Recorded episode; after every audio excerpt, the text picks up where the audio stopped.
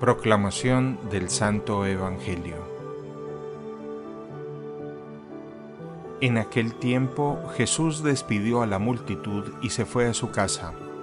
Entonces se le acercaron sus discípulos y le dijeron, Explícanos la parábola de la cizaña sembrada en el campo.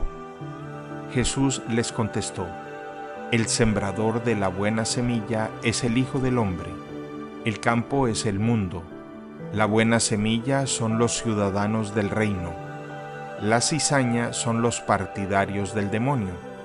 El enemigo que la siembra es el demonio. El tiempo de la cosecha es el fin del mundo. Y los segadores son los ángeles. Y así como recogen la cizaña y la queman en el fuego, así sucederá al fin del mundo. El Hijo del Hombre enviará a sus ángeles para que arranquen de su reino a todos los que inducen a otros al pecado y a todos los malvados, y los arrojen en el horno encendido. Allí será el llanto y la desesperación. Entonces los justos brillarán como el sol en el reino de su Padre. El que tenga oídos, que oiga. Palabra del Señor.